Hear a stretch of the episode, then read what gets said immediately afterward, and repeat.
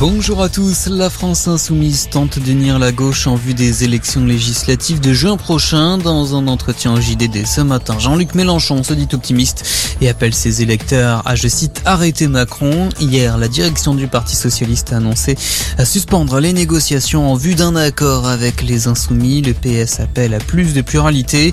Le leader communiste Fabien Roussel sera quant à lui candidat à sa réélection dans le Nord.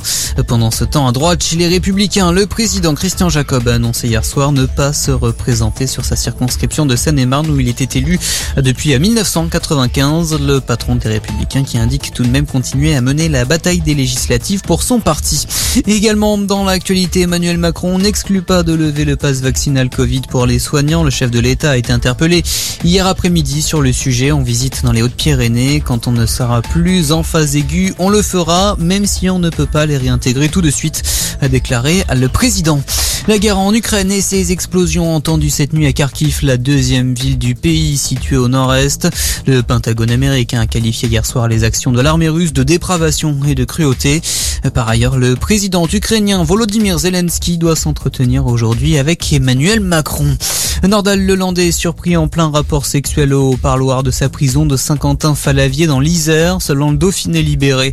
Les faits se seraient déroulés jeudi avec une femme qui venait lui rendre visite pour la première fois. L'ancien maître chien risque une sanction de l'administration pénitentiaire. On rappelle qu'il avait été condamné en février dernier à la réclusion criminelle à perpétuité pour le meurtre de la petite Maïlis. Et puis un mot de rugby féminin avec la clôture du tournoi Destination. Aujourd'hui, les filles du 15 de France vont tenter de faire le grand chelem contre l'Angleterre cet après-midi à Bayonne, à début de la rencontre à 15h15. Voilà pour ce tour de l'actualité en deux minutes. Bonne journée à tous.